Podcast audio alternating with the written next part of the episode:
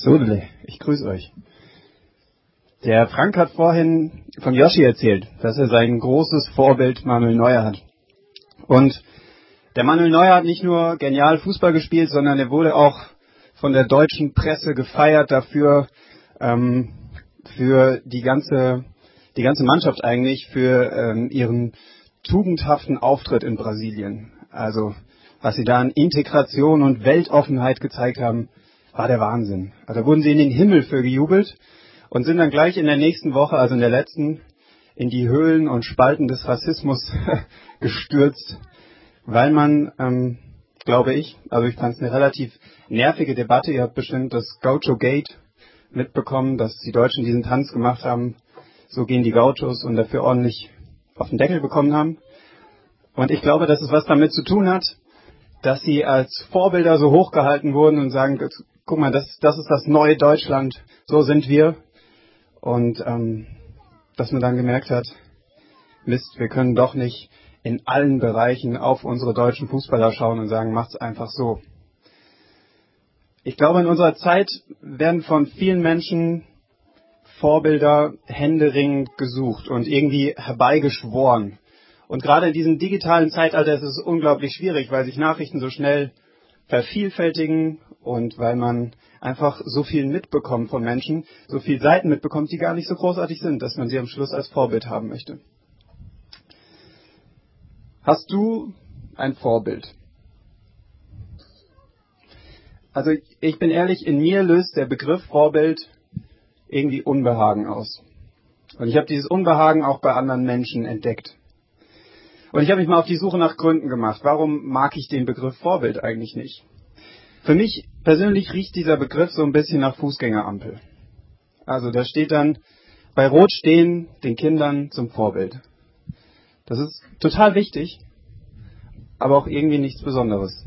Also kann man echt machen, das sollte man auch, aber es ist nicht wirklich inspirierend. Und wenn irgendjemand zu mir sagt, den solltest du dir wirklich zum Vorbild nehmen, dann ärgert mich das. Ich habe mich gefragt, warum? Was ist da los? Der schwierigste Teil ist das Umblättern. Ähm, und ich habe das Gefühl, das liegt daran, dass mir ein Vorbild vorgesetzt wird und dass irgendjemand anders ganz genau weiß, wie mein Vorbild aussehen müsste. Dass der, der nach Vorbildern fordert, immer schon ganz genau weiß, wie sich das Vorbild verhalten müsste und wer es ganz genau braucht. Und dann weckt das meinen Rebellionsgeist. Doch eigentlich, habe ich dann gemerkt, liegt das gar nicht so sehr daran, dass mir ein Vorbild vorgesetzt wird, sondern dass es so auffällig gemacht wird, also so offensichtlich, dass ich es merke. Weil ich nicht glaube, dass wir die ganze Zeit Vorbilder vorgesetzt bekommen. Ich glaube, du müsstest die Frage, habe ich ein Vorbild mit Ja beantworten. Und ich sage dir auch, warum ich das glaube. Ähm, ich glaube, wir haben alle Bilder vor Augen, die zeigen, wie wir sein sollten. Das fängt als kleines Kind an, da ist es ganz easy. Du wirst in diese laute, bunte und unglaublich interessante Welt hineingeworfen. Und bevor du dir überhaupt aussuchen kannst, wie du sein möchtest, musst du erstmal lernen, was Aussuchen überhaupt bedeutet. Und das lernst du natürlich am Vorbild deiner Eltern. Du musst ihnen irgendwie nachmachen. Nun sind viele von uns über die Zeit hinausgewachsen. Wir müssen nicht mehr bei unseren Eltern gucken, wie das Leben funktioniert zumindest nicht alle. Ähm, und doch schreibt der Kulturwissenschaftler Thomas Macho in seinem riesigen Wälzer über Vorbilder, dass wir in einer Zeit der Vorbilder leben, der Marken und Ideale, die uns von Plakaten, Videos, Internetbildern äh, irgendwie vorgesetzt werden und nach deren Rhythmus wir unser Leben gestalten. Das ist so seine These. Und er sagt auch interessanterweise, dass jede Marke, jedes Ideal, jeder Lifestyle oft mit einem Gesicht präsentiert wird. Dass man ein richtig konkretes Vorbild vor Augen hat. Unser Yogi Löw äh, macht Werbung für Nivea. Da sehe ich sein Gesicht. Oh Mann, so ein Gesicht möchte ich auch haben. Dieser Mann ist Weltmeister, was soll man sagen. Ähm, was dir vor Augen ist, was du täglich in deinem Leben siehst, das prägt deinen Blick aufs Leben. Ist dir ein Vorbild. So möchte ich das, den Begriff Vorbild mal füllen. Was dir vor Augen ist, das prägt deinen Blick aufs Leben. in, uns werden täglich Vorbilder vorgesetzt, die uns sagen, wie unser Leben aussehen sollte. Nicht so offensichtlich und direkt, aber viel unterschwelliger, indem sie unsere Fantasie bestimmen. Unsere Fantasie, das sind Bilder in unserem Kopf, die uns vormalen, was möglich ist in unserem Leben, was wir damit anfangen könnten. Und die Fantasie wird von außen angeregt und wird von dem geprägt, was wir sehen.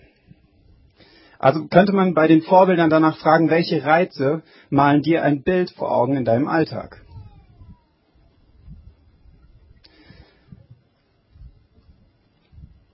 Also ich möchte den Begriff Vorbild etwas weiter gebrauchen. Also ein Bild, das ihr vor euch seht oder spürt, ein Bild davon, wer ihr sein solltet.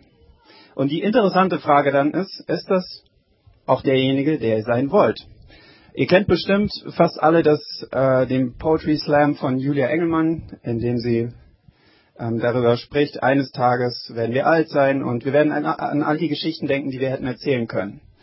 Und sie spricht so Sehnsuchtsworte aus, malt so ein Sehnsuchtsbild von dem, wie ihr Leben aussehen könnte, wenn sie es doch nur mal machen würde.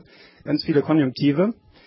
Und hat vielen von uns aus der Seele damit gesprochen weil, weil dieser Wunsch aus dem Alltag auszubrechen, aus dem Normalen, irgendwie in ganz vielen von uns tief verankert ist.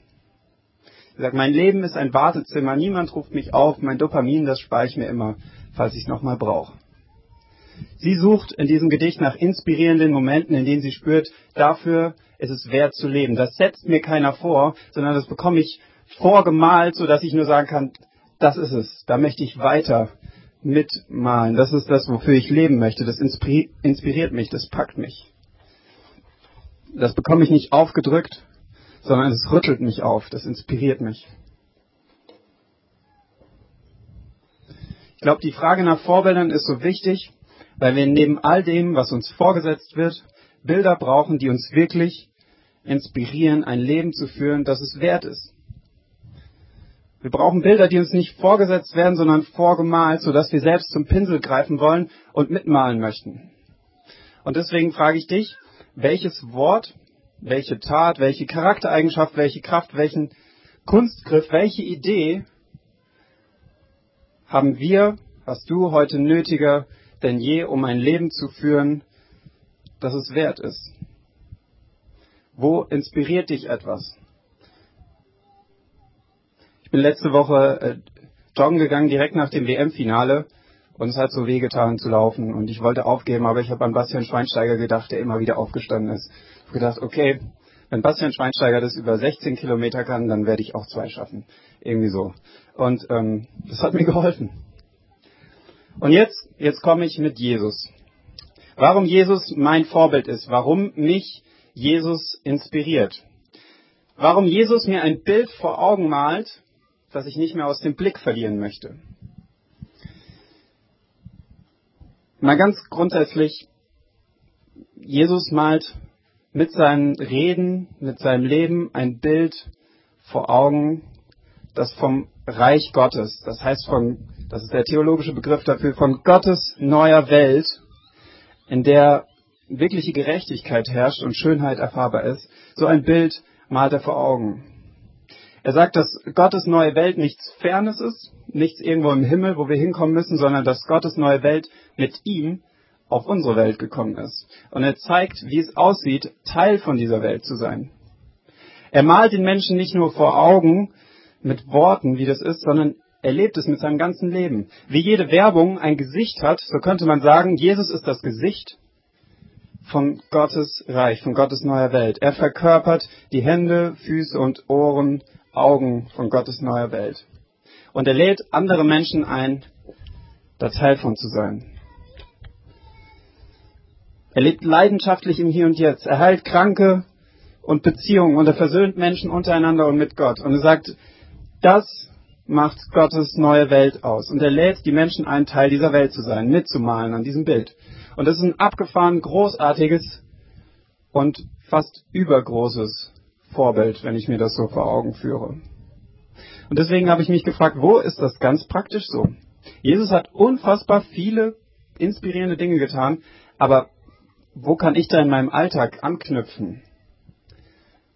Was ist mein Alltagsbild, in das Jesus mit, mit seinen Farben und seinen Konturen reinkommen kann und muss.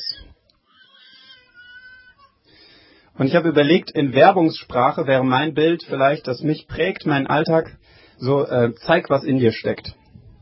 Ich war ähm, durch Zufall habe ich ein, ähm, eine Einladung bekommen, bei einem Preis für Wirtschaftsjournalismus in Frankfurt dabei zu sein. Und da waren entweder nur unfassbar wichtige, reiche Menschen oder kluge, die halt Journalisten waren. Und ich. Ähm, und danach gab es so ein riesig fettes Bankett. Und ich bin da auch natürlich mit meinem Anzug ein bisschen rumgelaufen und habe mir schön was zu essen geholt. Und irgendwann kommt ein ganz wichtiger Mensch zu mir, ich weiß nicht mehr, was er macht, und äh, sagt zu mir so, ja, und wer sind Sie? Und er hat sich vorgestellt, mir erklärt, was er ganz für wichtige Konferenzen macht. Und ich habe ihm gesagt, ich, ich wurde eingeladen. Hab ihm, ja, viel mehr wollte ich eigentlich gar nicht sagen. Und ähm, man hat innerhalb von Sekunden eigentlich viel kürzer gemerkt, wie seine Aufmerksamkeit aus seinem Gesicht entwichen ist und ähm, er sich umgedreht hat und den nächsten interessanten Gesprächspartner gesucht hat. Ich hatte nichts vorzuweisen, was ihn interessiert hat. Überhaupt nichts. Das ist ein elendes Gefühl. Was hast du vorzuweisen? Um wirklich zu diesem Club der Auserwählten bei dieser Veranstaltung zu gehören, musste man sehr interessant sein. Und wer nicht unfassbar besonders ist, gehörte da nicht dazu. Und die Reize, die meine Fantasie in meinem Alltag anregen, sind zum Beispiel solche Facebook-Posts, auf denen Menschen unfassbar gut aussehen. Wortgewandte und kluge Kommentare geben zum Zeitgeschehen oder Videos gepostet werden der besten Musiker und Sportler und ich mir denke, wow, kann ich da mithalten? Und das passt irgendwie in das Bild meines Lebens. Ich wollte früher immer der Beste sein. Erst habe ich versucht, Fußballer zu werden. Ähm, habe ich gemerkt irgendwann, ich werde kein Nationalspieler mehr. Ich schaff's noch nicht mal in die fünfte Liga. Dann habe ich mir gedacht, okay, dann probiere ich mit Tennis. Tennis hat auch nicht so gut funktioniert. Aber Basketball wäre ich fast in die Mannschaft von unserer Stadt gekommen. Dann habe ich gemerkt, das ist auch nicht so groß. Also habe ich es wieder gelassen. Ich habe immer versucht, irgendwo der Beste zu werden, aber es hat nie so richtig geklappt. Und nun fördert dieses Internet das Vergleichen nochmal extremer. Ich brauche nicht mich damit abgeben, mir drittklassige Bands live anzuschauen oder drittklassige Sportler oder Künstler. Ich kann mir die besten jederzeit im Internet anschauen. Und das gilt auch für meine Branche. Ich bin Pastor. Ich brauche mir nicht den Typ aus meinem Ort anhören im Internet, wenn ich mir den Weltbesten anhören kann, den kreativsten, den mit den tiefgehendsten Gedanken. Dann höre ich mir halt den an. Meine Fantasie wird gespeist aus all den kreativen, schönen, schlauen und unfassbar talentierten Menschen. Und ich frage mich, kann ich da mithalten? Zeig, was in dir steckt. Und wenn nicht genug in dir steckt, dann gehörst du nicht dazu. Dann guckt dich dieser Typ an, lässt die Mundwickel runterfallen und dreht sich um. Und das macht in mir einen ganz komischen Lebensrhythmus. Einen, in dem es eigentlich nur um mich geht, um meine Sorgen, dass ich irgendwie dazugehören muss. Diese Angst, uninteressant zu sein, nicht zum Club der Auserwählten zu gehören. Sie kann antreiben zu Höchstleistungen und zu einem lustigen Ringelrei nur um mich selbst. Und jetzt schaue ich mir Jesu Leben an und denke mir, wie kann der da ein Vorbild für mich sein? Wie kann ich von ihm lernen? Und ihr kennt bestimmt viele von euch diese Armbändchen, auf denen What would Jesus do draufsteht. Diese Frage, ähm, was würde Jesus tun? Sich das in jedem Moment zu überlegen. Und wenn ihr es mal ausprobiert habt, dann seid ihr vielleicht auch schon an Grenzen dabei gestoßen, weil man es gar nicht immer so weiß, was er tun würde. Und ich habe ein ganz lustiges Bild gesehen, da stand drauf, What would Jesus brew? Also was würde Jesus brauen? Ähm, welches Bier? Wir wissen es nicht. Keine Ahnung, was Jesus brauen würde. Man merkt, es gibt ähm, Fragen, die bekommen wir von Jesus nicht beantwortet, weil er kein ganz genaues Bild malt, das ich einfach abpausen könnte. Ich kann nicht einfach jede Anweisung von ihm in jeder Situation beachten. Und so sagt er zum Beispiel einmal, wenn dich jemand bittet, eine Meile mit ihm zu gehen, dann geh zwei mit ihm. Okay. Und in einer anderen Situation sagt er zu jemandem, ähm, der, der sagen möchte, ich folge dir bald nach, aber ich möchte noch meinen Vater begraben, sagt er, lass die Toten ihre Toten begraben. Und man denkt sich so, what, was soll ich denn jetzt machen? Also soll ich mit denen, die mich bitten, mitgehen oder mit dir? Also es ist irgendwie passt es nicht zusammen. Man kann nicht einfach Copy und Paste Jesus in unser Leben rüberziehen und dann ist es das. Aber ich glaube, dass Jesus mit ganz starken Farben und kräftigen Konturen so ein Bild malt, das inspirieren kann. Und zwar ähm, inspirieren kann in der Hinsicht, wie es zum Beispiel in der Kunst der Fall ist. Ähm, meine Frau studiert Kunst und ähm, ich fand früher immer ihre Bilder so wunderbar, wo sie genau das abgezeichnet hat, was in der Realität zu sehen ist. Perfekte Zeichnungen. Und ich habe gesagt, wow, wenn ich so perfekt zeichnen könnte. Und sie lacht heute über diese Bilder und sagt, ähm, das ist es nicht, was die Kunst ausmacht. Die Kunst versucht mittlerweile nicht mehr ganz so genau alles zu machen, alles 100 pro vollständig zu machen, sondern Skizzen oder Zeichnungen sind oft ein bisschen offen, unvollständig, damit sich der Betrachter aufgefordert fühlt, selbst Teil zu werden in diesem Bild, also selbst ergänzend tätig zu werden. In der Skizze regen die Freiräume die Fantasie an. Und das Interessante ist, dass viele Formen, die gar nicht komplett vollendet werden von einem Zeichner, von dem Auge automatisch vollendet werden. Dass das Auge weiß, was da noch für ein Strich dazukommen müsste, ohne dass er den überhaupt sieht. Also man versucht in der Kunst den Betrachter mit reinzunehmen. Das macht ein Bild aus, in dem der Betrachter selbst vorkommen kann. Und ich glaube, in einer ähnlichen Weise ist Jesus inspirierend für uns, dass er ein Bild vor Augen malt, das man selbst weiter vervollständigen kann. Weil es inspirierend ist, weil man spürt, welchen Geist es atmet. Ähm, ich habe mal eine Geschichte von einer Oma gehört, die im Altersheim wohnt. Und sie bekommt zu Weihnachten eine ganz große Kiste von ihren Enkeln. Da ist alles drin, was man sich vorstellen kann. Da ist der Schnaps, den man für Neujahr braucht, drin. Da sind äh, schöne neue Gedecke drin, da sind Kerzen drin, da ein Deckchen drin. Und eigentlich, eigentlich müsste diese Oma richtig glücklich sein. Sie macht es auf und sagt, ich freue mich darüber, danke. Da ist alles drin. Aber Liebe war nicht mit drin. Die Liebe wird da nicht einzeln reingelegt, aber man spürt, ob sie da drin ist oder nicht. Und das ist Inspiration, das, was man in etwas drin spürt. Und ich glaube, in dieser Form ist Jesu Leben inspirierend. Und ich habe euch eine kleine Situation aus seinem Leben mitgebracht, die ich so inspirierend finde. Wir haben eben die Kinder gesegnet. Und ähm, es gibt eine Situation in Jesu Leben, da bringen erwachsene Kinder zu ihm. Und die Jünger, seine Nachfolger, gehen dazwischen und sagen, hey, hey, lass den Meister in Ruhe. Die Kinder, die können jetzt ähm, die nerven den nur. Also lass ihn mal in Ruhe. Und Jesus sieht das und ihm platzt förmlich der Kragen und er sagt, lass doch die Kinder zu mir kommen. Er sagt sogar, wenn jemand nicht wird wie ein Kind, dann kann er nicht Teil von Gottes neuer Welt sein. Und er nimmt die Kinder zu sich und segnet sie. Jetzt habe ich mich gefragt, warum, warum muss man sein wie ein Kind, um Teil von Gottes neuer Welt zu sein? Also man könnte jetzt nicht sagen, Kinder sind unschuldig. Jeder, der ein Kind hat, weiß, Kinder sind nicht unschuldig. Kinder können gemein sein. Also zumindest war das bei uns in der Familie so. Vielleicht ist das in anderen anders. Aber sie können echt gemein sein. Also daran kann es nicht liegen, dass sie ganz unschuldig sind. Ich glaube eher, dass es daran liegt, dass Kinder keinen Machtstatus haben, dass sie nichts vorzuweisen haben, dass sie vor diesem Typ da, der sie fragt, und was machen Sie so? Ich bin Kind. Also, ich weiß nicht, was Sie können, aber ich habe erstmal nichts vorzuweisen. Kinder waren in der Zeit damals nützliche und billige Arbeitskräfte, ohne Rechte. Die hatten nichts zu sagen, hatten nicht irgendwie das Recht, besondere Aufmerksamkeit zu bekommen. Ähm, deswegen sagen die Jünger auch ganz normal, lasst den Meister in Ruhe. Was wollt ihr mit den Kindern? Hallo, lasst die mal alt werden, dann können die vorbeikommen. Das ist eine ganz normale Argumentation. Und Jesus geht dazwischen und sagt, wenn ihr nicht werdet wie die Kinder, und ich glaube, das Besondere an den Kindern ist, dass sie Geschenke völlig ungeniert annehmen können.